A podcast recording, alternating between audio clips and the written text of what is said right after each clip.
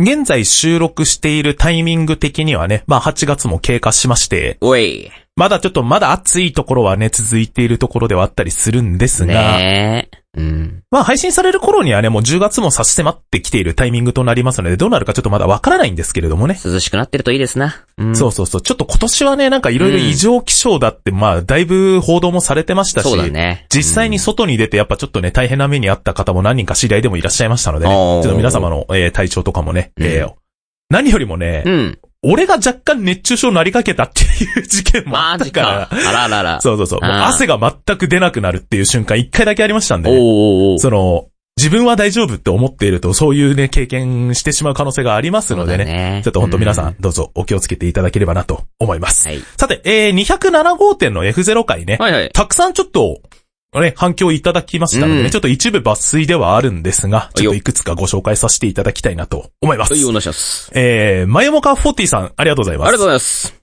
スーファミ発売当時、うん夢中になって遊んだゲームが取り上げられると思い入れが違う。おー攻略動画なんて皆無な時代。うんうんファミ通の記事を覚えるほど読んで、ミュートシティでタイムアタックしてた。おーお二人のタイム十分早いっしょ。てか、そこからが厳しいのよ。なるほどっていうコメントいただいております。どうもありがありがととううごござざいまいす。ます。そう、うん当時はね、あの、前回聞いていただければわかる通り、私ちょっとミュートシティのタイムアタックはちょっとやってなかったんですけれどもほうね、ほうほうほ実際今回やってみたところ、う。うん。 2分切りってやってみてくださいねってあの、他のリスナーさんから指摘をいただいてね、まあね、おのおの挑戦しました わな。思った以上にしんどかったっていうね、うん。うん。 たかだかあと2秒ぐらいのものなんだけどもと思ったんだけどね。そこがね、なかなかしんどい。うんでもこうね、自分との戦いは、まあ、やっぱ燃えるね。だね。さあ、そんな形でね、皆さんもぜひちょっとスイッチがあればね、あの、みんなの任天堂スイッチオンラインでお遊べますのでね、挑戦してみてください。思った以上に燃えます。うん。うん。ということで、前もがさんどうもありあがりとがうごとうござざいいま。ますす。それに合わせて、前回への放送内容を聞いおてう、ある指摘が来ました。はいはい。あえー、しぶつけさん、ありがとうございりがますとうご。ざいます。ちょっと懐かしく、F0 とかドスカーってリクしただけなのに、うん。いつの間にか、おまんら全員ミュート式、ミュート式2分切りぜよみたいなヤバめのブートキャンプが始まってたでござるという。 皆さんもちろんやってくれただろうね。さあ、ということでね、えね代代表としてね、リクエストを送っていただきました。あの、うん柴漬さんもね、ぜひちょっとこちらね、挑戦していただきたい。ぜひぜひやっていただきたい。う んはいえーとりあえずね、2日ぐらいね、あの、うんコース取りのね、考え方で ね、私の脳内はいっぱいになりましたけれど。 まあ、レースゲームだからね、うん早く行くっていうのはね、もう他のゲームでもあるかもしれませんけれども、うん多分ね、そんなつもりで送ってないっていうのが、ここに全 てね、凝縮されてるよね。こうなるとは思ってなかったっていうね。っって感じだ。と思いますけれども、でもなんか、逆に、うん。普通になんというか、まあ、クリアを目指してっていうのはもちろん、まあ、念頭にはあったりはしたんですけどうね。んうん。逆にそれとはまた違う方向性の遊び方っていうのをやっぱ改めてちょっと今回突き詰めてみたっていうのもあったりするんですそがう、ね。それがね、今回の取り上げてるゲームに関してもちょっとうんうんうん考えたところもありますのでね、ちょっと非常にありがたいリクエストだったなと、今更ながらにね、ちょっと改めてちょっと感謝述べさせていただきたいなと思いまはいす。ということで、えー、しぶすけさんもどうもありがあとりうごがとざいまうごすざ。います。まあ、レトロゲームという形で今回、今回じゃね、前回やらせていただきましたけれども、うん結構な、たくさんの方からコメントいただいておりまして、本ね。当うん。あと一人だけいけるかな。おラクトさん、ありがとうござありがいま。とうございますす。 F0 回。昔、箱説明書なしで購入したからか、当時のラクト少年には何も理解できんで少し触ってやらなくなった覚えがあると。あー。 F0 に限らずだけど、箱説なしで裸に雑に並べられたゲームソフト、そういうの選んで買うの好きだった。操作わからんで積むことも多かったけどということでね。こちらちょっと F0 の話とはちょっとまた別の話ですけれども、あ、でもわかるわ、こういうの。これっうて、ん。今の場合ってソフトの中にマニュアルが入ってるのがもう当たり当たり前前だものんね状態になってて、多分それもだいぶ経ってると思うんですよね。ね。我々の場合って、特に俺の場合あのゲーム屋さんでしたから、うんうんうん。中古のレトロゲームとかを取り扱う機会っていうのをね、商品としてうん。いっぱいあったんで、うん。このソフトだけで扱うっていうのも結構何回もやってきてたんですよね。そうね。よくあるもんね。そう箱説明書なしって書いてあるんですね。で、うん嘘かもしんないけど、ガチで、これってどんなゲームなのって聞かれること結構あったから、あーあーあーあーああ、これはね、こういうゲームです。ジャンルはアクションです。あ、これはシューティングです。これロープレイです。みたいな。ーおーっていうのを適当に答えてた。適当はない けど、まあ、やったことあるゲームなら答えはしてたかあなー、。なるほどね。うん。まあなんだけど、面白いのって聞かれるパターンも多くて。人によりますね。そうそうそうそう。うんそれは、あの、そのジャンルが好きかどうかによりますよ、みたいな話もあったりするから、なんかちょっとゲーム屋さん時代のこともちょっと思い出したなってあいーうなる回ほでどねもあったんですよね。うんということで、ラクトさんも本当にありがとあうりがとうごいざいます。まあ、こうやってね、あの、新旧問わずが、うん我々のね、えーね番組のコンセプトでございますのでね、新しいの古いの関係なく皆様からのリクエストを随時お待ちしておりまういえす。番組情報やアルファグッズなどのサービスは ALFA ラジオで検索お願いします。それでは本日も開店いたします。 Three, two, one. テレビゲームの中話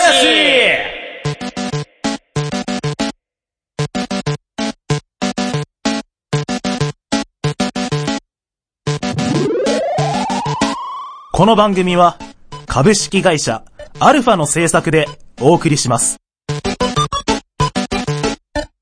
Welcome to Love Machine. 改めまして中島貴文です。小林達也です。さてこの番組は中島と小林の二人が古今東西新旧問わず、今までに発売されたテレビゲームのおすすめ情報やイメージ戦にプレイしの感想などを話していこうという番組でございます。 208号店はこちらのソフトをご紹介いたします。ロボトミーコーポレーション。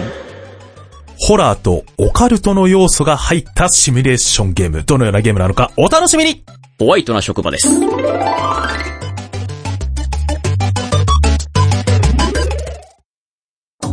今やセルフプロデュースの時代。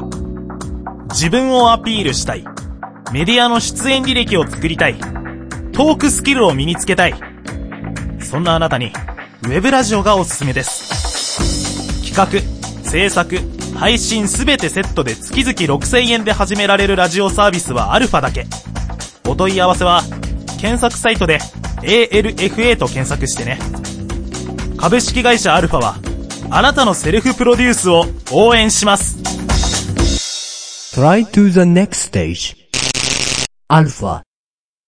さあ、ここからはちょっと普段とは趣を変えまして、はいはい。ちょっとね、皆様からのリクエストもね、多数いただいてはいるんですが、うん今回のこのロボトミーコーポレーションっていうゲームを、うん実際プレイするにあたって、うん大前提として、まず、SCP 財団っていう組織のことを前提として知っているか否かで、だいぶ取り組み方が変わると思うんですね。 SCP 財団。これはですね、えっ、と、端的に言うと、創作物です。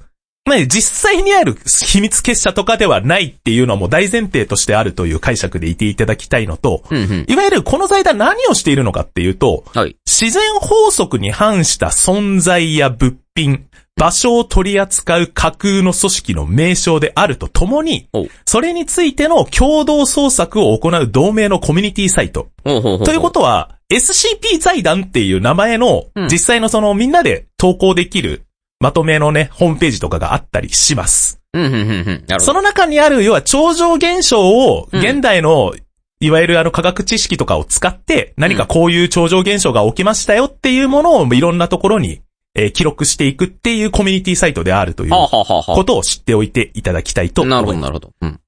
俺ちなみにこの SCP 財団っていうものに対して全然このゲームに取り上げるにあたってね、うん。あの、リクエストをくれたラッテさんから、はい。知ってますかっていう質問を改めてされた上で全然知らないですっていう上でこの SCP 財団のうんコミュニティサイトのサイトを教えてもらったんだけども、ほうほうほうほまあ実際見るとですね、まあいろんな多言語の、えーものがあったりするんですが、一応日本語化されてね、投稿されている、超常現象が起きているね、う。はい。カテゴリーがですね、うん現在ここのサイトの中で7999番目まであるんですよ。多すぎだろうね。 まあ、その中で言うと、まあ、いわゆる若干ちょっとオカルトじみたうん。名前のね、まあ、みんながよくわかるであろう、ビッグフットだったりとか、はいはいはいはい。まあ、他にもあの、まあ、ちょっとしたその、ホラー的な展開が起こっていますよ、みたいなことに対するうん。ことを、まあ、まとめて投稿されているサイトがいっぱいあって、うん。あの、見るだけでマジで時間泥棒になるぐらいすごい。ものすごい数あるね。あああ、今見てる。あ。ある、見てる。で、これって、この SCP 財団の一覧の中で、いろいろその、プロトコル見れるじゃないですうか。ん。タイトルがまず書いてあるじゃない。うん。一番パッと見て、んって思ったのなんかある。 えーっとね、うんパッと見てね、世界一ゲイ な男。そういうの言っちゃう。なんだこれはと。うん。で、実際その中で何か書かれているっていうのは、だから、うん。なんかいわゆる都市伝説とかともちょっと違うもうこれはもううんうんそういう創作物ですってもう大前提のもとで、うんまあ世界中のね、あの、巨大匿名掲示板で、うん。いろんな人がそういうのを投稿してますっていうものだったりするわけですけれども。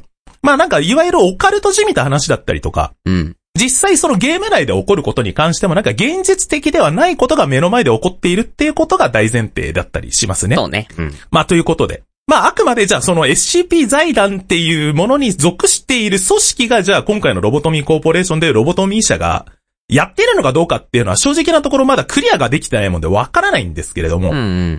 まあこういうオカルト的な話でまあ俺はあのホラー嫌いって公言はしてますけれども、はい。こういうのを考えたり読んだりするのは別に嫌いではない。うん。とは思うんですが、うんまあちょっと夏過ぎちゃいましたけど、なんかこの手のさ、怖い話とかってさ、うんなんか案外さ、小学校の頃になんかちょっとした雑談の時間で先生が怖い話してくれるみたいなのあったりしたじゃないですか。ああ。その手のさ、うんオカルトや怖い話絡みのやつって、たっさん興味的にはどうなのああ、ないことはないね。ああ、そう。うん。バイオとかさ、いわゆるもうゲーム内であるホラーゲームが好きだっていうのはさすがにみんなも知知るところだと思ったりするんだけども。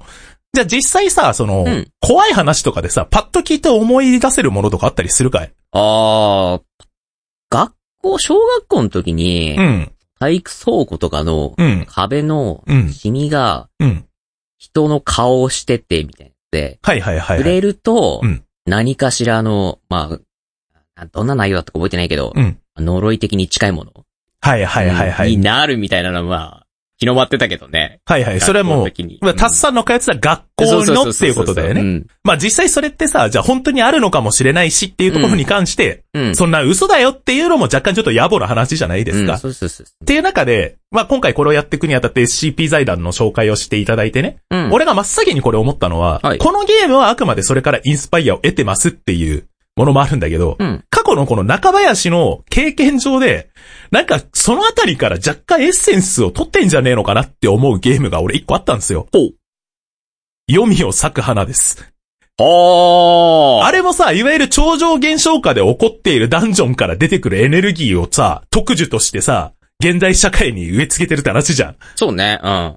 これが、いわゆる、その、世界的なやつで、なんかこういう超常現象をプロトコルとして残してますって入っててもね、なんらおかしくないと思ったのよ。ああ、なるほど、なるほど。まあ、みたいなね。うんうん。この手のオカルトの話って、もちろんなんかその、軽く聞いてられるような軽い話もあるかもしれない。本当に怖い話を作ろうと思えば作れたりもすると思うんだけどね。うん。まあこういうこの手の怖い話とか、自分がちょっと考えてこれはあったら怖いよねっていう想像の話ね。うん。あの、言語化できるか否かはちょっと置いといてみたいな話もあったりすると思うんですが、みんなが考えた超常現象をまとめているコミュニティサイトですっていう前提があった上で、じゃあ、その世界観をうん。どういうゲームとしてまとめているのか、まずはね、そちらからご紹介させていただきたいなと思います。テレビゲームの中林。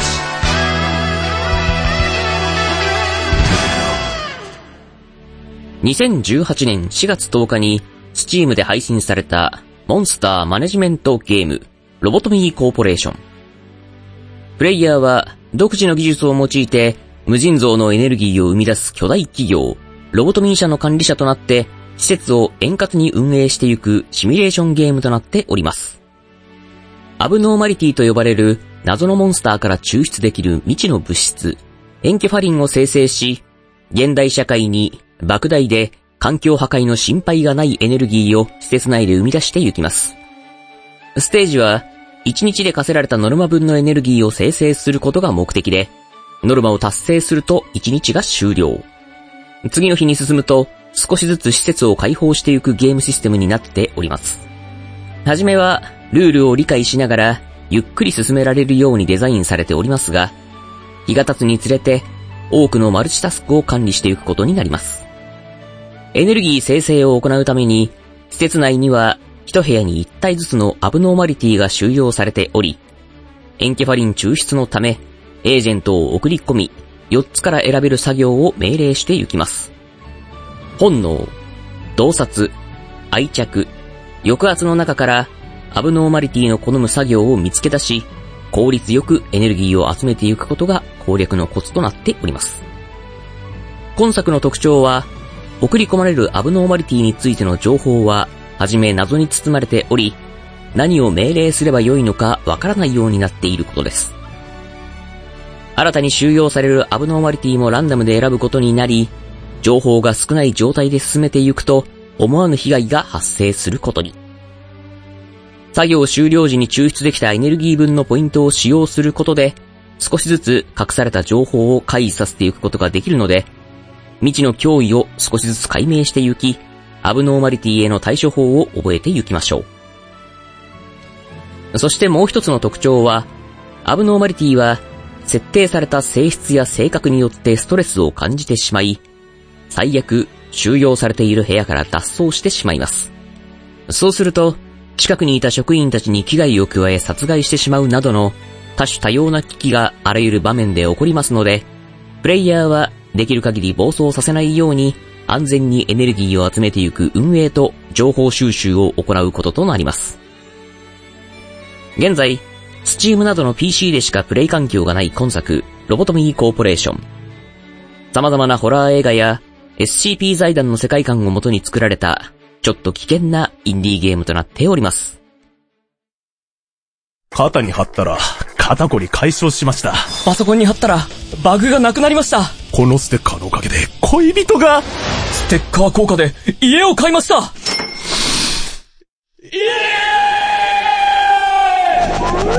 テレビゲームの中林の番組公式ステッカー好評発売中。詳しい情報は ALFA ラジオで検索。 Try to the next stage. Alpha. 印象に残ってる、うん。アブノーマリティって何がいる印象に残っているアブノーマリティ。う。うんーんとね。うん。今日は恥ずかしがり屋。ああ、それ俺まだ出会ってないなうぁーん。それは何、うんじゃあランク的に言うと、あんまりネタバレしちゃうとね、面白くないと思うけれラどンも。クは下から二つ目。はいはいはいはい。なので、で、すごい序盤に合う感じかな。はい合はうとしいたらはいはいはい。うんなるほどね。じゃあそれはどのようにして印象に残ってるのあのね、こいつは部屋の中をちょこちょこちょこちょこ動いてて、うんうん部。屋に入ったタイミングで、うんあの、ご機嫌になる内容が変わるっていうの。ああ、なるほど。今、要は、その収容されている部屋にそのアブノーマリティがどこにいるかで、結果がちょっと変わるんだ。そうそうそう。でさ、あの、職員にさ、うんあの部屋に行って仕事してきなさいって指示出すじゃん。うん。じはゃあいテクテク向かっていくじゃない。はいはい。その部屋に入った瞬間に、うん奴がどこにいるかによって、うん。あ、やべってなる。ああ、なるほどね。あ、これはご機嫌悪いっすわーってなったりする。それはうん、結果的に言うと、助かった側にいるのそれとも、やられちま、やっちまったな感のどっちなのあの、最初の情報を集めるまでの間うは、ん。なぜ、死んだってなるような、 なるほどね。え、この前すげえ、作業結果良いになったのになんで今回こんなに悪いんだっていう。はいはいはいはいはい。全。然わかんなくて、なるほ後どね。で情報をねうん、調べてきた結果、うあん、なるほど、入ったタイミングが問題だったんだってなったやつだったね。え、それさ、でも、このロボトミーコーポレーションのゲーム中で言うさ、タイミングを見計らって部屋に入れるって、むずくねだから、今のはタイミングで入ったらやばいってなると、うん。あ命令中心にして、はいはいはい。部屋の外で待機させといて、はいはいはうい。んで、じーっとその部屋眺めてて、うん。今だっつって、 俺シミュレーションゲームでそこまでアクション要素求められるのは そうそうそ初うそうめてやぞ。なんだこれと思って。へえ、うんそうなんだ。そんなアブノーマリティもいるんだね。そうそうそうそう。そう。んこれ、ちなみに、えっと、今回3週間時間取らせてもらってるんですけれども、はいちなみにちょっと俺、あの、前回のね、あの、やっぱ忍者になっているっていう関係上、ちょっとあの、ロケハン期間が10日間ぐらいしかなかったもんで、そうね。ちょっとプレイ時間自体で言うと、俺とタスさんだいぶちょっと隔たりがあるんですけれども、それを差し置いても、はい。現状、あの、情報的にうん。軽く調べた瞬間ね、アブノーマリティの存在してる数が100超えてるんですよ。ね。その上で、1日の作業を終えるごとによっつけ、連れて1個ずつしか追加されていかないんで、うんうん。なんで、プレイ状況によって全然合うものと合わないものみたいのがいっぱいあるんだよそねう。そう、ランダムでございます。だし、最初に収容した状態のアブノーマリティって基本的にコードネームでしかまず表示されていないのうん、そでう、そう、F0137 みたいにね。そうそうそう。なので、実際、どういう風なアブノーマリティの特徴を持っているのかっていうのも、うん。実際進めていかないことにはわからないっていうゲームだったりするんですよ部ね。屋に入れてみて、初めて作業させてみて、うんなるほどってなるようなね。はいはいはい。みたいな形なので、結構この、うん何週も何週もやり直していくと、その情報は引き継いだ状態で初めからできるからう、んうん。ちょっとずつ知識が増えていったりするんだけどう、ん。その上でもまだまだコードネームで出てくるやついるわ、みたいな状態になるんだよね。そうそうそうそうそう。そう。うんなので、俺は、いろいろ調べた結果、この手のゲームってコツつかまないことには先へ進めないタイプなんで、ああ、はいはい。ネタバレにならない程度にうん、ちょっといろいろウィキらせてもらったんですよ。ほうほうほうほう。その時に、このゲームを、あの、快適に進めるコツみたいなのを書かれてる一文があって、うんうん。まずやれって書いてあ った。ちち違う、それやるために、やるために情報をちょっと 教えてほしいんですけど、いいからやれ。そうとりあえずやれば覚えるからみたいな。 なんか昔のあの、うん。兄貴にベース渡された時を思い出したわ。って思あ、ってそうなんだ。いいからやれ。とりあえず楽、この、これ弾けるようになれって言われて覚悟されたみ たいな。 あ、でもまずやれはわかるわ、これ。そう。でもえ、ー俺もわかる。だし、進めてった分だけ情報を開示されるようになっていくシステムでもあるしね。なので、なんでその、わからないまんまやったら、なん、何が起きたのかもよくわからないみたいな状態になるのも確かにあるんですうん。よ。ある。その中で、何も情報がわからないまんま作業を行わせようとすると、いきなり送り込んだエージェントがいきなり自己死したりとかすんねん、こすのるゲするーすムる。する。なので、一回やって、その通りに全部がうまくいくなんていうことは、まあ基本ないゲームだと思っていください。うん。そういう意味で難易度は相当高いと思いますけれどうん。も、はい。何をするのかが分かっていくにつれて結構ね、うんまあ綱渡りはずっと続いてるなっていう感はあるけれども、ああ、なんか結構安全に追われたわみたいなパターンも増えてくる。あるね。う。うんん。ちなみに、うんこれって一応目的上で言うと50日間の運営を終了させるのが目的だったんだっけで、いいんじゃないかな。うん。うん。俺ちなみに、そういう意味で、うん。あの、自分が雇用したエージェントが一人でも、はい。やられてしまったら、うんやり直す。で、おーなんか、全体的にずっと綱渡りの状況でも、なんかうん犠牲がやばいなって思い始めたタイミングで最初に戻してたのよ。あ、なるほど、なるほど。うんうん。なんで、進めた日数分で言うとね、ん16日とかまだそんぐらいなんですよね。おー、なるほど。そその状態で今のところ、うん。ゼロ犠牲の状態で、おー維持してんだ維持した状態で進めてるなるほど、なるほど。なんだけど、うんえーっ、と、まあ、やっと得てる人数的に言うと、一つの区画につき5人までだっけあれ。そうそうそう、最大5人。なんだけど、まだ、そこまで進めた上で、う6人ぐらいしか雇用ができてない。あー。なんで、育成の方に結構時間を使ってる感じかな。少数精鋭型の。そうそうそう。その上で、うんまあ、ある程度そのアブノマリティが脱走しない程度の調節をしてみたいな。あーあー、そあうななんで、できるだけ無駄な戦闘はしないみたいな感じの戦略を練りながらやってたりしてたんだけーど、ね。なるほど、なるほど。まあそんな状態でも新しいアブノーマリティを収容したタイミングで、うん。送り込んだら、あの、こっちにも別にデメリットがあるわけじゃないんだけど、うん。あの、自分のヒットポイントを吸い取った代わりにエネルギーにするっていうアブノーマリティが出てき て、そのステージは終わったんだけど、うん。頑張って生え抜きで育てたエージェントが死亡するっていう事件があって、 きつーっていうのもあった。なるほど。うんみたいな感じのゲームなんで、これだから、やってく上でどのような結果が出るのかっていうのもあったりするから、本当これ、やった人たちによって、いろいろ思ったこととか変わると思いますので、うん。ぜひちょっと皆さんちょっとチェックしてみていただいて、うん。うん、結構ね、頭を非常に使うゲームだなっていうのもあります。私は夢に見ました。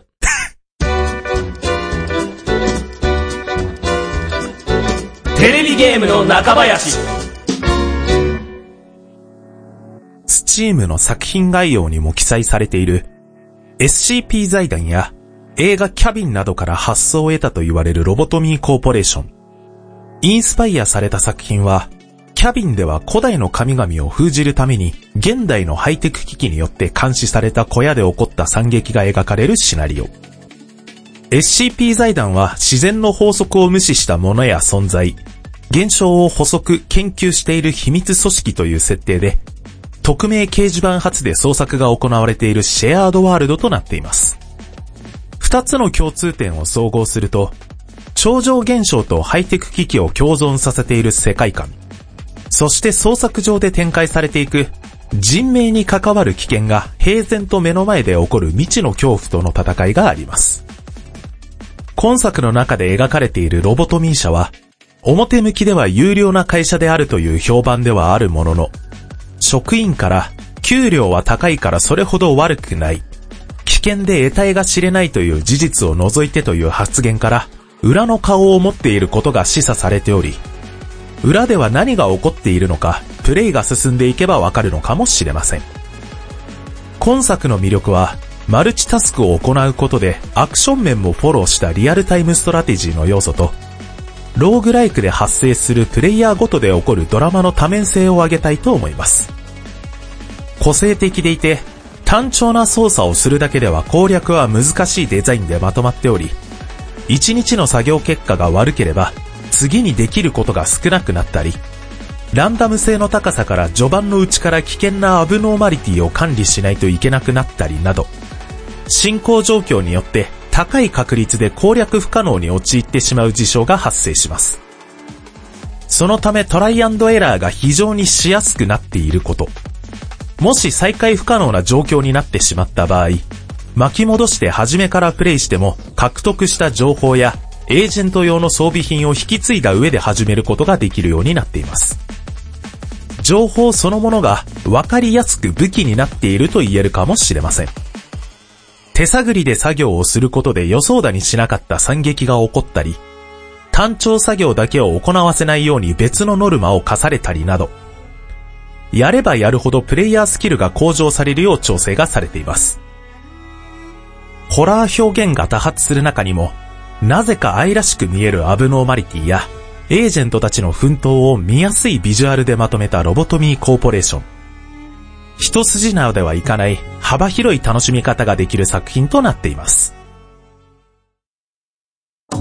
今やセルフプロデュースの時代。自分をアピールしたい。メディアの出演履歴を作りたい。トークスキルを身につけたい。そんなあなたに、ウェブラジオがおすすめです。企画、制作、配信すべてセットで月々6000円で始められるラジオサービスはアルファだけ。お問い合わせは、検索サイトで ALFA と検索してね。株式会社アルファは、あなたのセルフプロデュースを応援します。 Try to the next stage. Alpha. この番組では皆様からのメッセージを募集しております。おすすめのゲームタイトルや質問、感想でもたわいのないお言葉でもお気軽に送ってください。メッセージの投稿は公式メールフォームや X 公式アカウントへのダイレクトメール、もしくはハッシュタグでテレビゲームの中林をつけて投稿してください。番組公式アドレスは、中林アットマークアルファハイフンラジオドットコムです。どしどしお待ちしております。さて、というわけで次回209号店こちらでございます。は風来の試練5プラス。い。おおローグライクが続いてきてまああ、いらっしゃいましたねす。。なるほどね。どうだろうこれクリアとかも何も、もう、まず俺、5まだやったことないんだよね。ああ、ああさあ、ということで、ね。まあ私の場合はね、ちょっと苦手ジャンルと言われているローグライクですので、どこまでできるのか何とも言えませんけれども、はい頑張ってちょっとやっていきたいと思います。頑張ってくれたまえ。うん、すげえな、やっぱ、経験者は違うね。 まあね。うんさあ、ということでね、はいこのロボトミーコーポレーションね、ちょっと俺もタッサンもまだちょっとね、クリアまではできていない状況ではあるので、ねうんできる限りはね、ちょっとクリアまでいけるにはちょやっとりどん、たいね。うん、どんだけ時間かかるかちょっとわからないところもあったりするんですが、はい非常にちょっとね、あの、このゲームでしか味わえない成分、非常にありますのでね、ぜひ皆さんもちょっとチェックしてみていただければなと思います。非常に面白いです。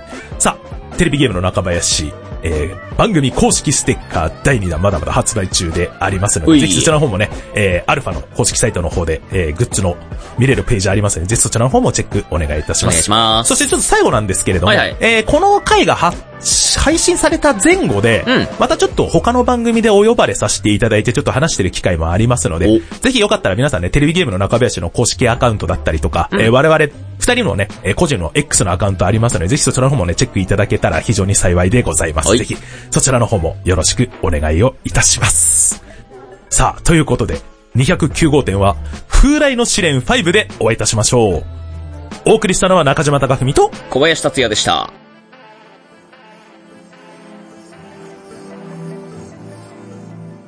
この番組は株式会社アルファの制作でお送りしました。